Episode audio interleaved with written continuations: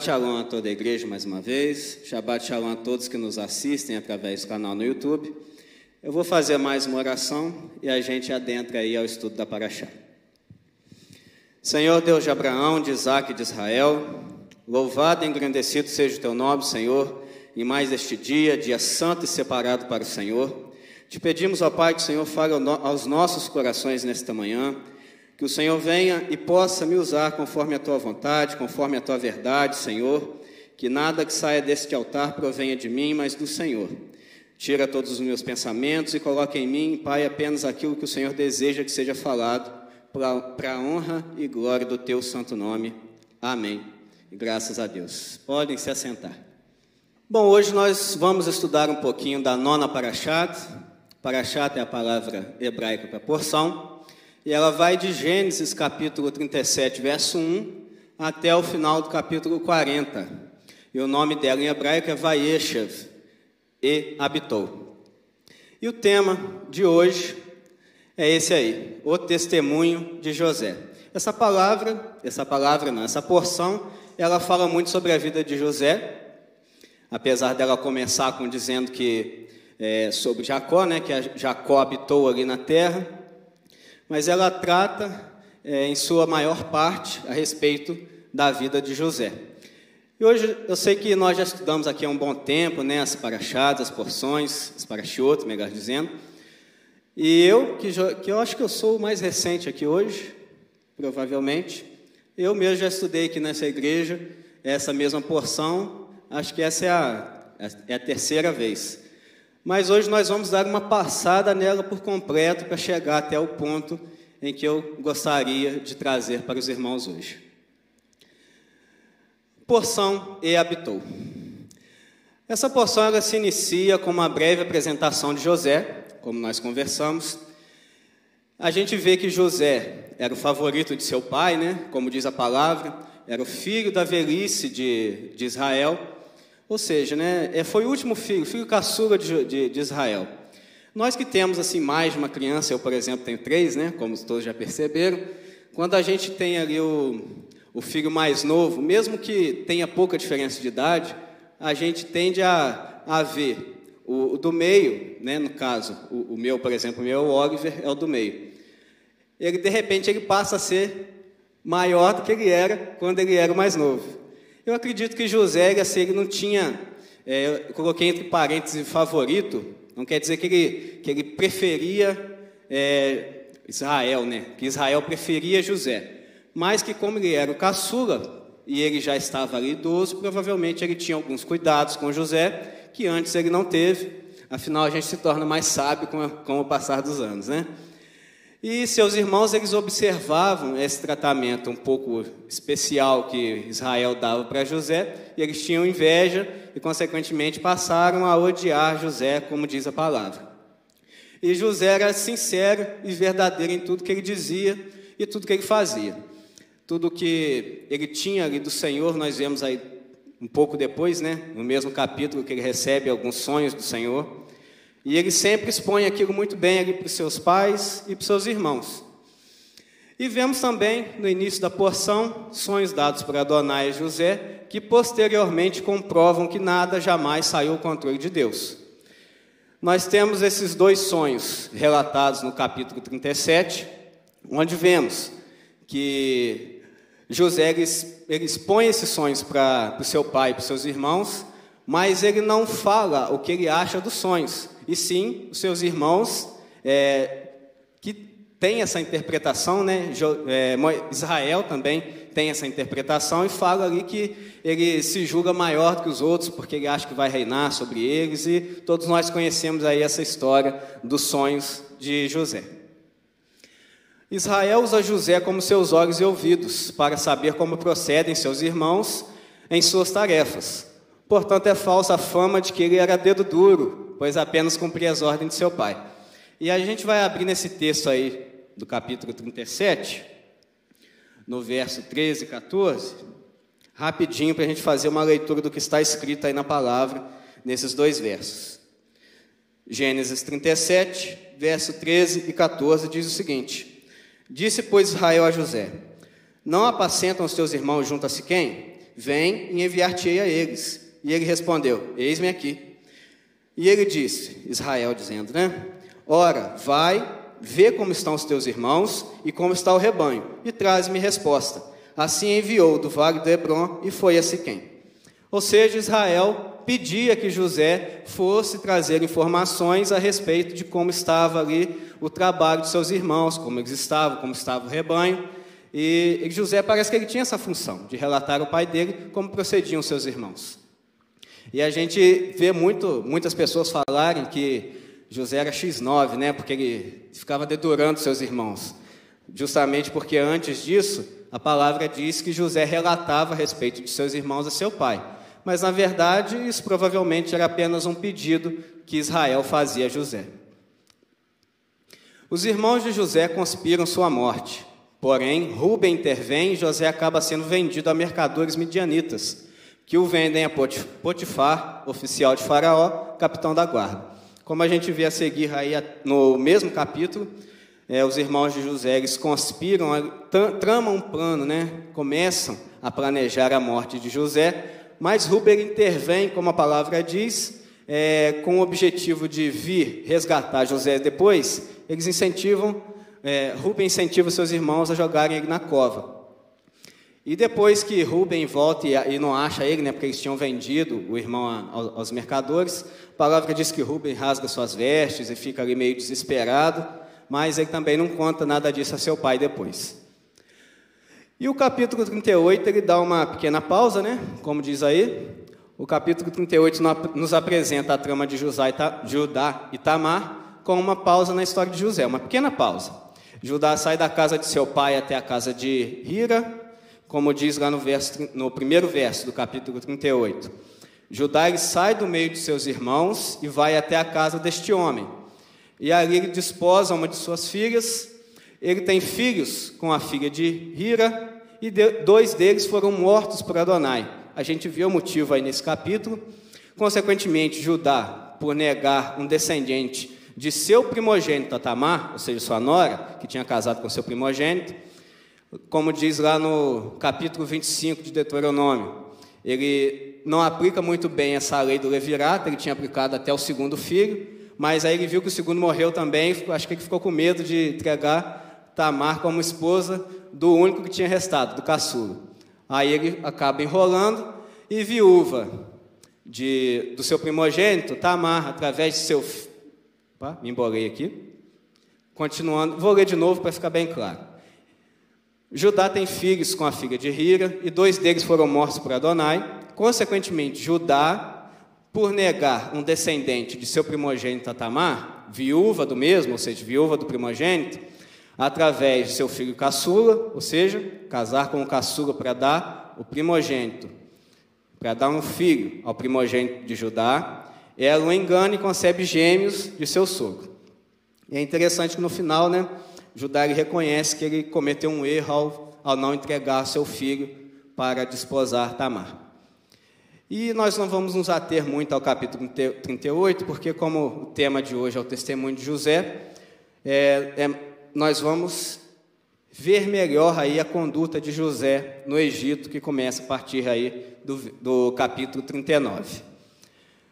Já no capítulo 39, retomamos a história de José, onde vemos o relato de sua prosperidade na casa de Faraó, que, devido à evidente mão de Adonai em tudo que, que José fazia, entrega tudo em suas mãos para a administração. Então, no final do capítulo 37, José é vendido aos mercadores medianitas, e esses mercadores vendem José a Potifar, que é um oficial do Faraó, oficial da capitão da guarda, e José, então, nessa, nessa história toda, né, onde ele tinha sido tirado de sua casa, de sua terra, né, tinha sido tirado de seus pais, ele passa a servir na casa de Faraó. E José, ele era tão abençoado por Deus que Adonai prospera José nessa servidão a Faraó, onde Faraó passa a ver José como uma pessoa de confiança, uma pessoa honesta, como nós conversamos, né? Uma pessoa sincera, e entrega tudo nas mãos de José. faraó não se preocupa com mais nada, deixa tudo nas mãos de José para ele administrar. E como José mesmo diz depois, exceto a esposa. Mas tudo fica nas mãos de José. José cuida de toda a casa de Faraó, de todo o Egito. Isso tudo é na casa de Potifar. Faraó é depois. Perdão, gente, aí correto é Potifar. É, ele então é tentado pela mulher de Potifar. Bom, tudo que eu falei aí, é, a respeito do capítulo 39, né, essa prosperidade de José, foi na casa de Potifar. Depois é que ele vai ser próspero na casa de Faraó. Continuando então, ele é tentado pela mulher de Potifar, mas persiste em obedecer a Deus. Quando a mulher de Potifar ela tenta José lá, no, capítulo, no verso 9 do capítulo 39, José ele diz, né, no finalzinho do verso, é, pecaria eu contra Deus, ou seja, cedendo a essa tentação da mulher de Potifar. E essa obediência, ela não traz uma vitória imediata e reconhecimentos a José, como vemos na maioria das pregações de hoje a respeito de prosperidade, e sim uma armadilha da mulher de Potifar que o leva à prisão. Então José ele obedece a Deus, ele continua fiel a Deus, continua obedecendo ao Senhor, não cedendo a essa tentação. Mas, mesmo obedecendo ao Senhor, José não é livrado imediatamente de sofrer umas, as consequências dessa armadilha da mulher de Potifar, que o leva à prisão. Então José vai à prisão. Então isso não quer dizer que nós não vamos passar por tribulações ao estarmos na presença de Deus, como a gente muito bem já já aprendeu aqui, aprende na palavra. Mas vamos continuar observando aí. Ainda que estivesse preso injustamente, não temos relato de José blasfemando, se revoltando ou questionando Adonai, mas sim de sua inabalável submissão ao Deus de seus pais, Adonai. Então José, apesar dele ter sido vítima de uma, de uma armadilha né, da mulher de Potifar, apesar de estar na prisão, José, em momento nenhum, nós temos relato dele blasfemando contra o Senhor. Muito pelo contrário. Nós vemos aí que José continua submisso à palavra de Deus, submisso aos deuses de seus pais. E tal devoção a Deus traz prosperidade a José, mesmo em meio à sua dificuldade. Ou seja, José, apesar de estar na dificuldade, de não ter sido livrado aí da armadilha da mulher de Potifar, ele ainda assim ele é prosperado dentro de sua dificuldade, como diz o texto aí. E o carcereiro Mor entregou na mão de José todos os presos que estavam na casa do cárcere, e ele ordenava tudo o que se fazia ali e o carcereiro Mor não teve cuidado de nenhuma coisa que estava na mão dele, porquanto Adonai estava com ele, e tudo o que fazia, Adonai prosperava. Texto de Gênesis 39, 22 a 23. Então, a gente vê que José, apesar de estar passando por esse momento de, de dificuldade, esse momento de aperto, né? Não bastasse ter sido vendido como servo ali na casa de Postifar, de estar servindo aquele homem, muito provavelmente contra a vontade dele, afinal ele não escolheu estar ali. Ele, além disso, ele é, sofre uma trama ali da esposa de Potifar, da mulher de Potifar, é levado à prisão, não é livrado da prisão por Adonai, apesar de ele estar na presença de Deus, mas na prisão, na dificuldade, ele então, por continuar obediente a Deus, ele passa a ser próspero dentro da prisão. Como diz o texto, o carcereiro ele não tinha mais preocupação nenhuma com nada. Ele deixava tudo por conta de José. Ou seja, o carcereiro confiava em José. E aconteceu depois que dois, e aconteceu depois que dois oficiais de Faraó, agora sim Faraó, foram presos e ficaram a cargo de José.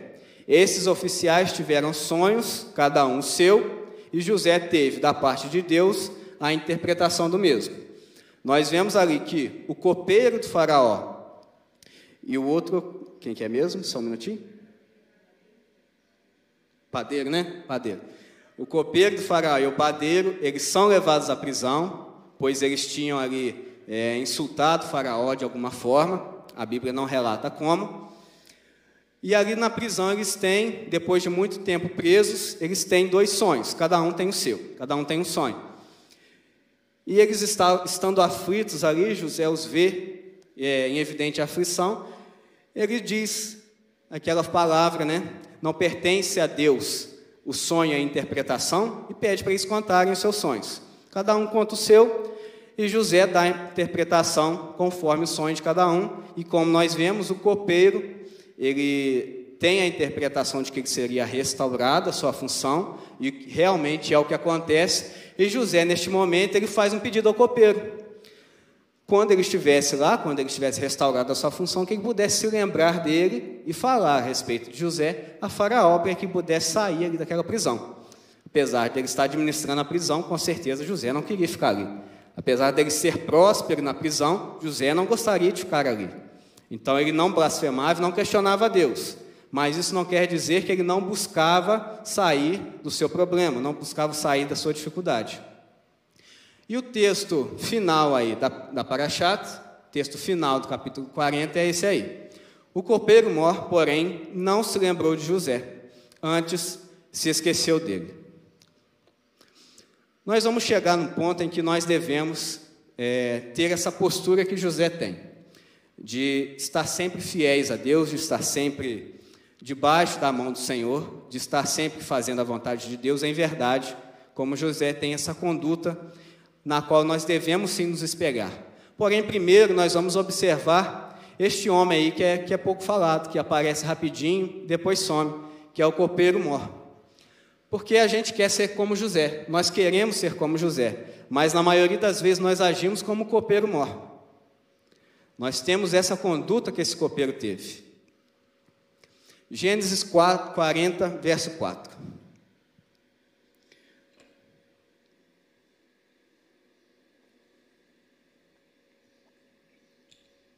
Gênesis 40, verso 4 diz o seguinte: E o capitão da guarda pô-los a cargo de José, para que o servisse. E estiveram muitos dias na prisão. Esse texto está falando a respeito do copeiro mor e do padeiro, que tinham sido ali presos e que José tinha sido designado para servi-los. José, como nós vimos, ele era responsável por tudo naquela prisão. O carcereiro tinha deixado isso nas mãos de José, para que ele administrasse tudo. E José tinha a função de servir a estes dois homens que estavam presos, a estes dois oficiais de Faraó.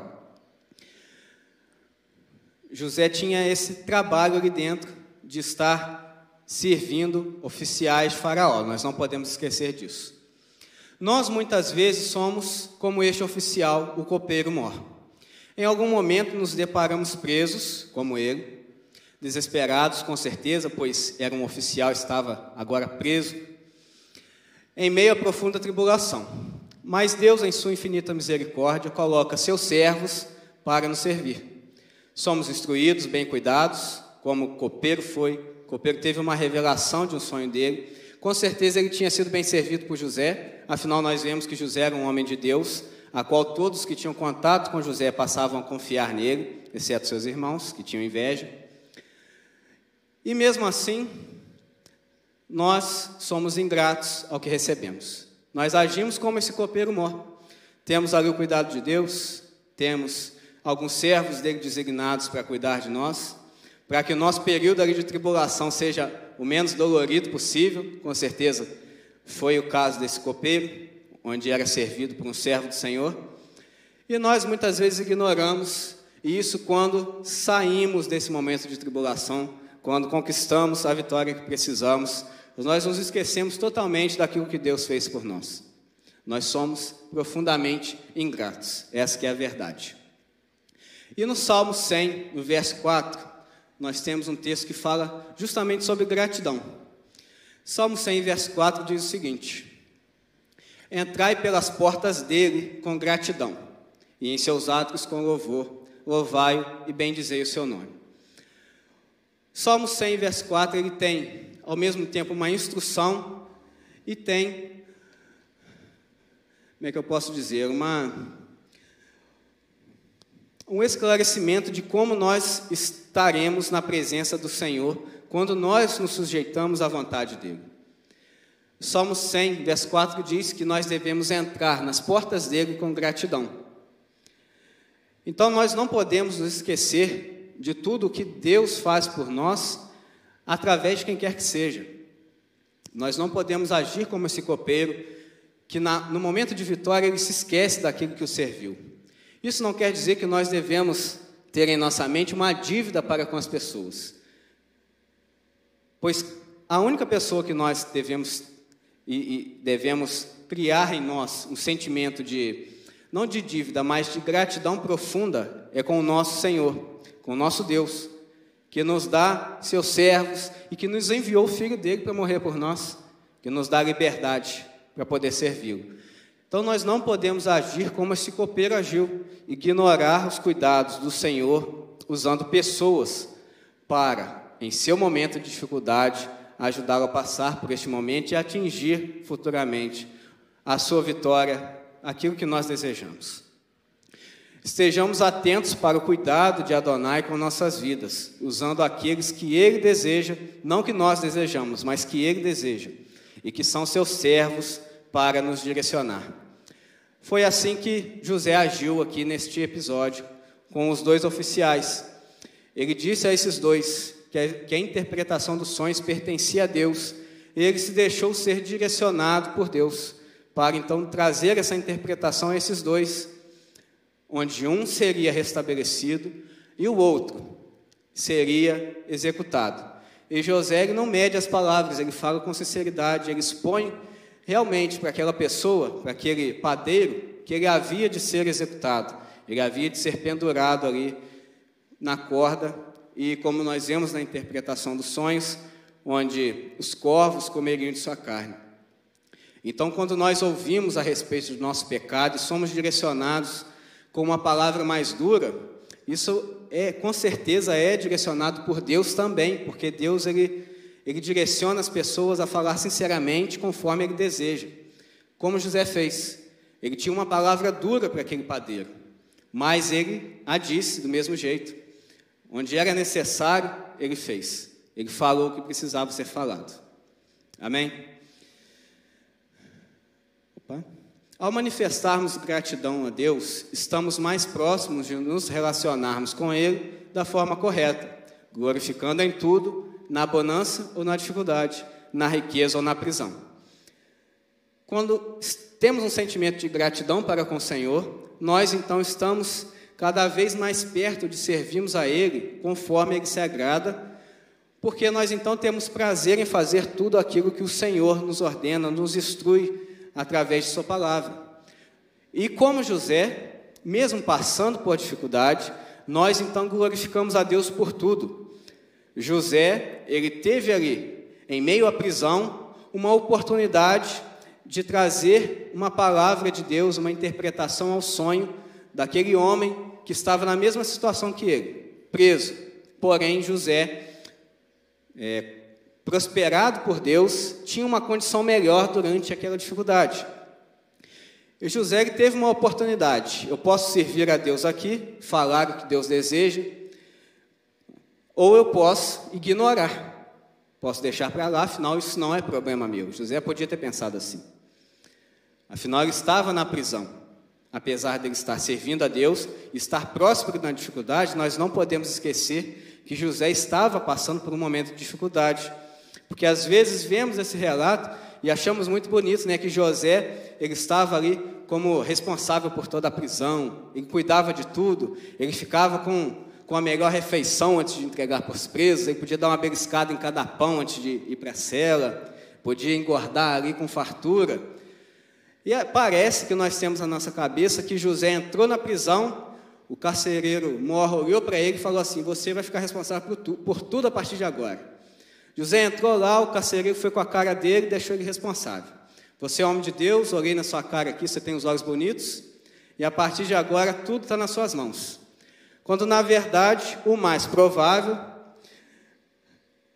Eu lembrei de uma coisa agora que é muito interessante. O pastor Marcos, de vez em quando ele fala que a gente tem que, que ele faz, né, lendo da Bíblia, é montando aquela historinha na cabeça dele. E nós precisamos, na maioria das vezes, fazer isso para entender os relatos. Porque se nós vemos isso e, e raciocinamos dessa cabeça, se a gente, a gente for montar essa historinha na cabeça, não faz sentido. Mas se a gente for pensar, né? José foi mandado para a prisão. Ele estava lá na prisão. Passou um dia preso normalmente. Mas o carcereiro observava a conduta dele. Passou um dia, passou uma semana, passou um mês. O carcereiro observando a conduta de José, vendo que ele era um homem realmente que servia a Deus. Lógico que o carcereiro ele, ele era, servia aos deuses do Egito, muito provavelmente. Mas ele enxergava em José uma conduta que fez com que ele observe, que, que ele, perdão, com que ele imputasse confiança a José. E isso não foi de uma hora para outra. José esteve na condição de preso e condições provavelmente muito difíceis por muito tempo antes de atingir o ponto em que o carcereiro deixava responsável por tudo.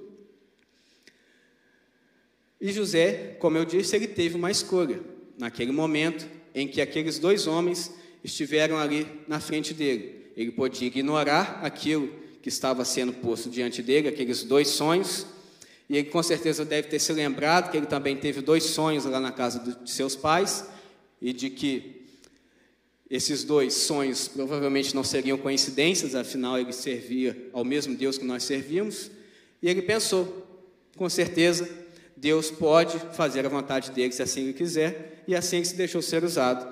E nós vemos que, alguns versos, algumas telas atrás, né, que em primeiro momento o carcereiro não se lembrou dele. Então nós podemos pensar né, que não valeu de nada a interpretação de José, mas depois nós vemos que isso foi importante para que José chegasse onde chegou depois. A gratidão que Adonai espera não se limita a sentimentos, mas se estende a atitudes que evidenciam a todos que somos gratos ao que nosso Deus nos permite ter ou não ter, passar ou não passar, conquistar ou não conquistar. Nós já aprendemos que Deus não espera só sentimento. Sentimento é muito bom, mas Deus quer ver atitude, postura daquilo que Ele espera. Não adianta nós nos sentirmos gratos e agirmos com gratidão. Não adianta a gente falar que ama Deus, sentir, como a gente gosta de falar, né, um quentinho aqui na hora do culto, arrepio na nuca, né? mas a gente viver como se Deus não existisse, que a maioria das vezes fazemos isso. E como nós aprendemos aqui numa palavra duas quarta-feiras atrás, Deus, ele, é, tudo, nada passa sem a permissão de Deus. Se você não viu, infelizmente, nós não temos aí no canal, mas foi muito interessante. Nada acontece sem que Deus permita. Então, tudo está dentro da permissão de Deus. Tudo que aconteceu com José aconteceu porque Deus permitiu da mesma forma que Deus o permite vencer as adversidades posteriormente, porque ele foi fiel a todo momento. Ao contrário do que está na moda, nossa vida como crentes deve resplandecer a glória de Deus. Devemos ser imagens de Yeshua HaMashiach. Logo, devemos sim ser observados pelos outros. O crente não diz ninguém tem nada a ver com a minha vida. O crente vive para que a sua vida seja a palavra de Deus para que a sua vida tempere como sal e ilumine como a luz. Quem é que não ouve isso hoje, né? Ninguém tem nada com a minha vida, eu não devo nada a ninguém. Por que, que as pessoas ficam me observando?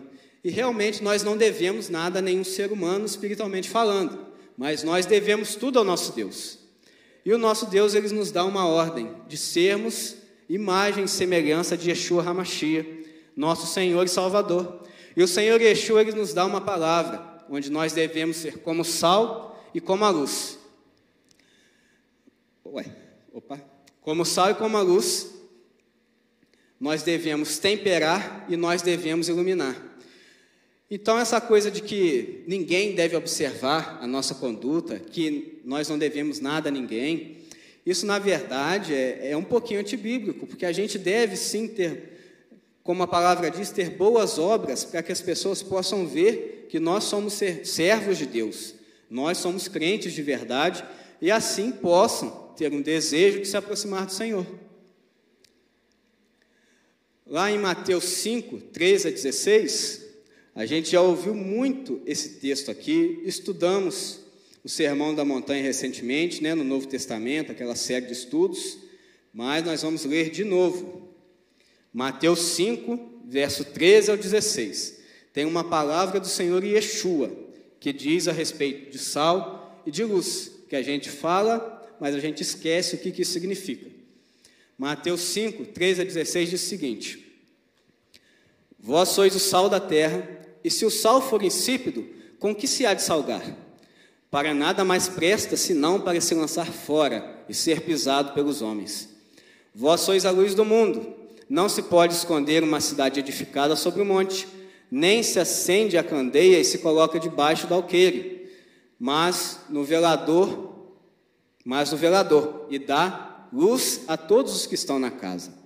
Assim resplandeça a vossa luz diante dos homens, para que vejam as vossas boas obras e glorifiquem ao Pai, ao vosso Pai que está nos céus. Texto que a gente lê também semanalmente aqui na cerimônia de Havdalah e que precisa estar realmente em nossa mente, em nosso coração, para que a gente, a gente possa viver isso na plenitude que o texto diz, na plenitude que o Senhor Ejô deseja.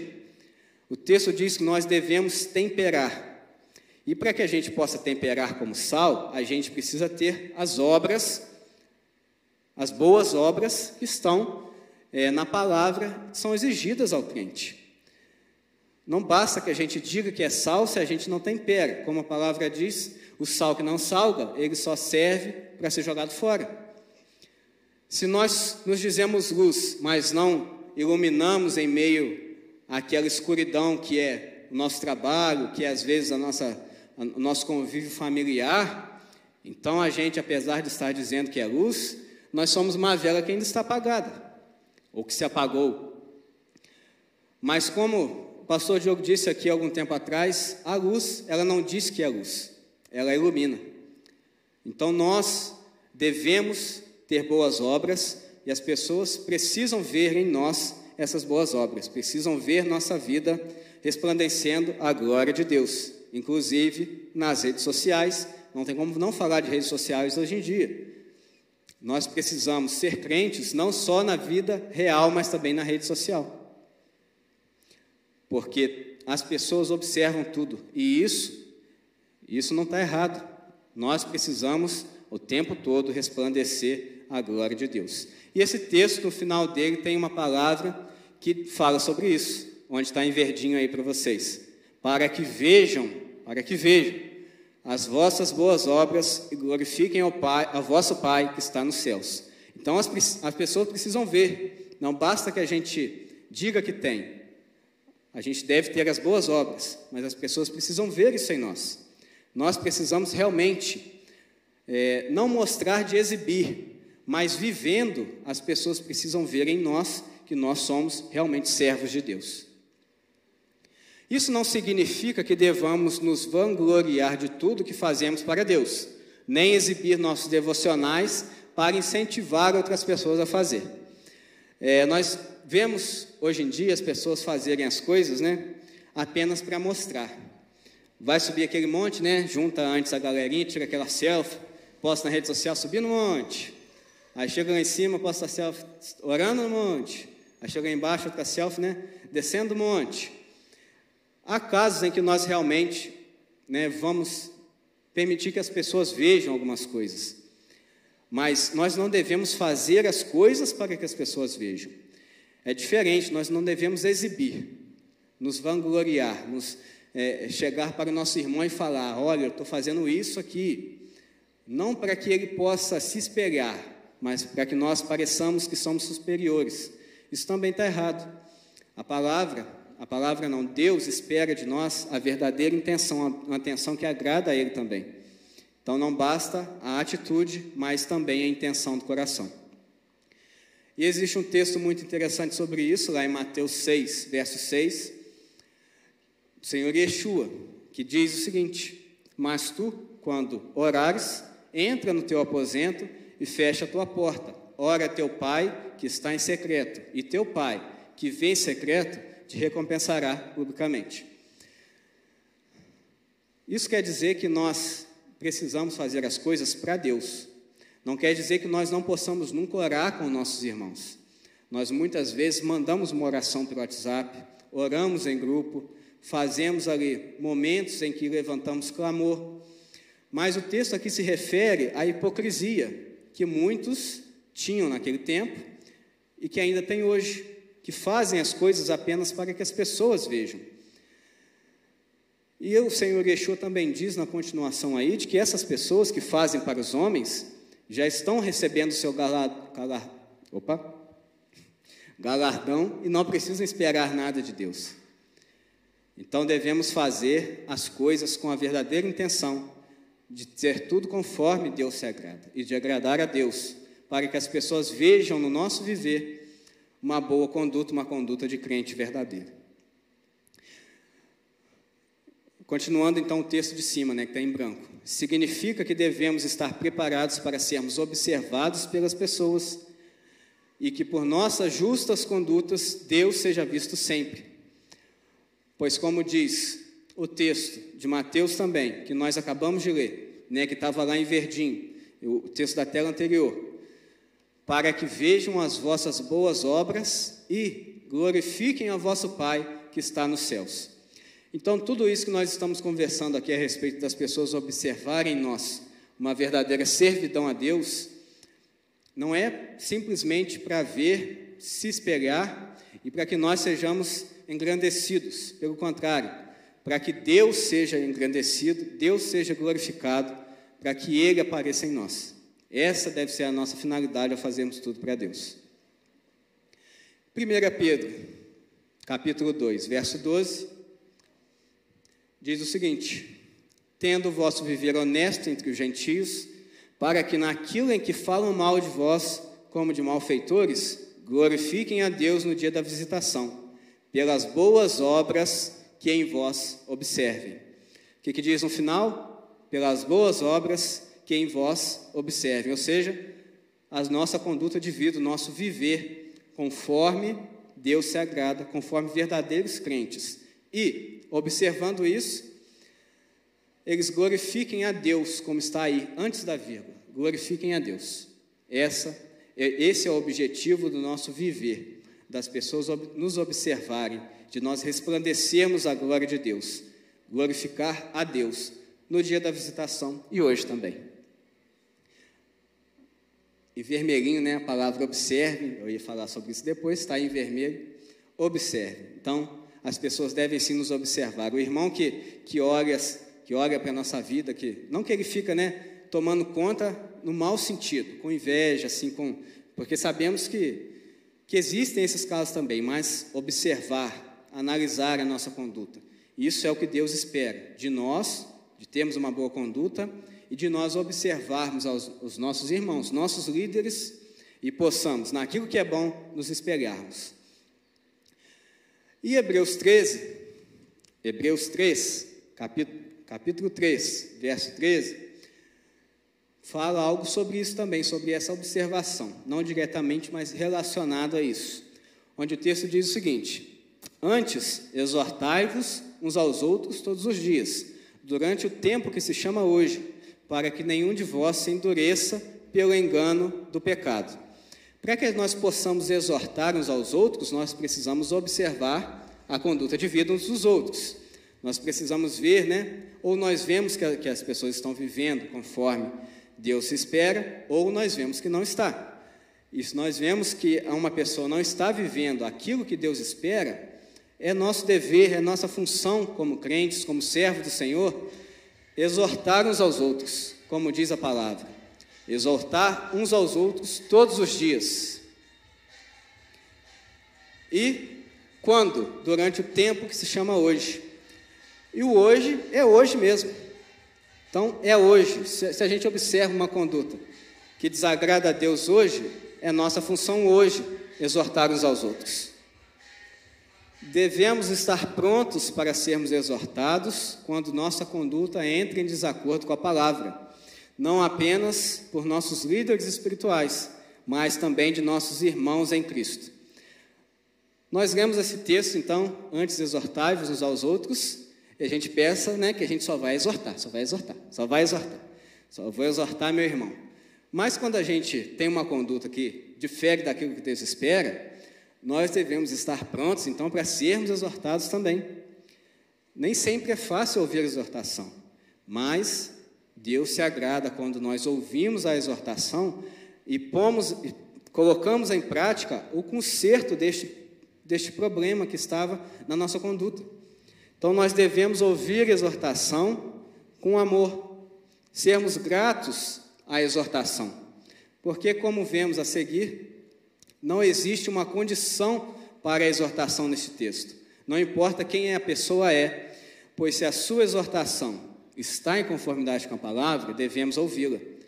Então, por mais que a gente ache que uma pessoa não está fazendo tudo conforme Deus se agrada, que a pessoa não é perfeita e realmente ninguém é perfeito, isso não torna inválido uma, uma exortação que está baseada na palavra.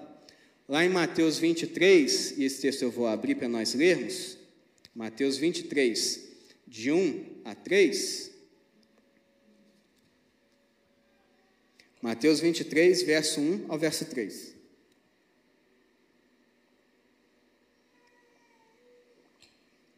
Diz o seguinte: então falou Jesus à multidão, à multidão e aos seus discípulos, dizendo: Na cadeira de Moisés estão assentados os escribas e fariseus. Todas as coisas, pois, que vos disserem que observeis, observai-as e fazei-as, mas não procedais em conformidade com as, suas, com as suas obras, porque dizem e não fazem. Então, a conduta de vida de uma pessoa não invalida aquilo que ela está dizendo se isso está em conformidade com a palavra. Mesmo que ela esteja errada em algum momento, em alguma coisa, se aquilo que ela está falando, está ensinando, está correto, está em conformidade com a palavra, é nosso dever como crentes sermos gratos a Deus por essa exortação, pegarmos isso e colocarmos então em prática, consertarmos a nós mesmos. E se for o caso, se for a necessidade, se for da vontade de Deus, se você observa algo que está errado nessa pessoa que te exorta, com carinho, você pode consertá-la também, como diz a palavra em Hebreus 3,13. Sejamos gratos por toda exortação que recebemos, pois representa um carinho de Adonai, o amor do Pai por seu filho que, que encontra-se engano, no erro. Agradeçamos a Deus por ele nos direcionar quando nos desviamos, pois a palavra é clara. Deus corrige a quem ama, como está em Hebreus 12:6. Deus ele corrige a todos aqueles que ele ama.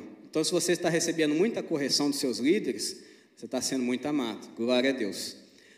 E a palavra aí em Hebreus 2, 12, 6, se eu não me, eu vou até abrir aqui, porque o final dessa, desse verso é muito interessante, porque às vezes a gente acha que a exortação ela sempre tem que vir, né? Como o pastor fala, com algodão doce na salinha. Mas, de acordo com esse texto, de acordo com esse texto de Hebreus 12, 6, vamos ler o texto todo, o, o verso todo. Porque o Senhor corrige o que ama e açoita a qualquer que recebe por, por filho. Você vai concordar comigo que o açoite não é agradável, mas representa um amor de Deus. Então, se a exortação ela está doendo, não é por isso que você vai deixar de recebê-la e de ser grato a Deus por isso. Eita. Agora foi a bolinha que, que adiantou tudo aqui. Ó. Então, Atos 7, já apareceu aí mesmo? Atos 7, 9 a 10, nós vemos um texto que refere-se a essa porção. Eu acho que é a Raftará dessa paraxata, se eu não me engano é assim. Atos dos Apóstolos 7, 9 a 10 diz o seguinte: E os patriarcas, movidos de inveja, venderam José para o Egito, mas Deus era com ele e livrou-o de todas as suas tribulações, e lhe deu graça e sabedoria ante Faraó, rei do Egito, que o constituiu governador sobre o Egito e toda a sua casa. Esse texto, ele tem um detalhe interessante, né? Que diz que Adonai livrou José de todas as suas tribulações. Nós passamos um pouquinho pela vida de José aqui hoje, estudando essa paraxata aqui. Nós vemos que José, ele tinha uma boa vida ali na, na casa de seu pai. Apesar dele ter, os seus irmãos terem inveja do relacionamento dele com seu pai e conspirarem matá-lo, com certeza ele tinha um bom relacionamento com seu pai e com sua mãe. Nós vemos que José é vendido à casa de Potifar. Vemos que há uma trama ali para que José fosse preso onde, apesar dele seguir a Deus, Deus não o livra imediatamente da consequência daquela armadilha, que foi a prisão, pois Deus tinha um plano para que José viesse a reinar sobre o Egito. Depois, José, estando na prisão, com certeza passou por muitas dificuldades até chegar ao posto né, de administrador ali do carcereiro mor. José ele é usado para falar com o copeiro que ele seria restabelecido, mas o copeiro se esquece dele. Posteriormente é necessário, né, de, é, quando Faraó tem aqui a necessidade de uma interpretação, que José fosse chamado. E nós vemos aí José então sendo prosperado e posteriormente, como nós veremos nas parachatas, nas parachotas seguir, José ele não guarda é, mágoa de seus irmãos quando os reencontra. José perdoa os seus irmãos, então José ele age de acordo com a vontade de Deus mais uma vez, pois como nós sabemos, é, se nós não perdoamos ao nosso próximo, aquele que nos atinge, Deus não nos perdoará. Então, até nisso, nós vemos ali como José tinha uma conduta que agradava a Deus, perdoando aos seus irmãos futuramente.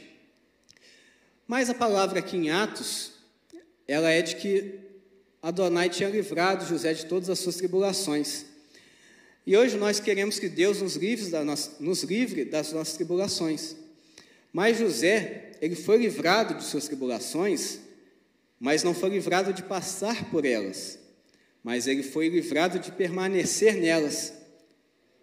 José passou por suas tribulações, mas permanecendo fiel a Deus, ele então ele é prosperado em meio às suas tribulações e Deus, com o plano que tinha em sua vida, o tira de sua, de sua tribulação e o coloca depois num cargo onde, onde ele seria necessário para abençoar a sua casa, o seu povo, toda a nação de Israel, que posteriormente viria a se desenvolver no Egito. Então nós não podemos nos esquecer deste detalhe de que José ele não foi livrado de passar por tribulação, mas que nas tribulações ele foi próspero porque agradava e obedecia a Deus. E, sendo, tendo essa conduta, Deus o livrou da tribulação. Então, quando entramos e passamos por momentos de dificuldade, se nós, devido àquele momento, nós nos desviamos do que Deus deseja passamos a desobedecer, não faz sentido esperarmos que Deus vai cumprir o plano dele em nós, se nós passamos a não fazer o que ele deseja pois até na tribulação existe uma conduta que Deus espera que nós tenhamos. E José ele teve essa conduta, que foi o que fez com que ele se fez, que foi o que fez com que ele fosse próspero em meio à prisão, em meio à servidão a Potifar e em meio ali à administração do Egito. Apegue-se ao testemunho da vida de José e viva uma, viva uma vida com Deus que seja digna de tudo que Adonai nos permite, pois nada foge da permissão dele. Tudo que José passou, nós não podemos falar que Deus queria que José fosse vendido, que ele queria que ele fosse preso, mas tudo aconteceu conforme Deus permitiu. E Deus também permitiu que José, através da sua obediência a ele, prosperasse em meio à sua dificuldade e vencesse a sua tribulação. Não corra atrás de tribulações, antes viva como servo de Adonai, pois Yeshua nos libertou para que então possamos escolher viver como servos dele. Essa é a nossa liberdade. Nós deixamos de ser servos obrigatórios do pecado e ao aceitarmos Yeshua, nós passamos a ter uma escolha de continuarmos servos do nosso pecado ou de sermos servos de Deus de fazermos a vontade de Deus. E quando nós escolhemos sermos servos do pecado, nós estamos correndo atrás de tribulações. Não corra atrás de tribulação. Escolha viver como servo dele.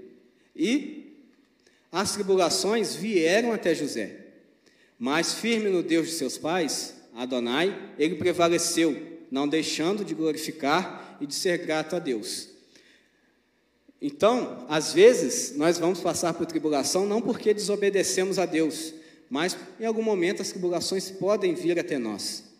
E nós precisamos continuar, então, mesmo em meio a essas dificuldades, tendo a conduta de José, firmes e obedientes a Deus, para que então, em meio a essas dificuldades, a esses problemas, nós possamos é, continuar fazendo a vontade de Deus e sermos, então, posteriormente, recebermos a vitória que Deus tem para nós, os planos que Deus tem para nós. Possamos ser o que Deus espera que sejamos, cumprir os, possamos ter os objetivos de Deus cumpridos em nossas vidas.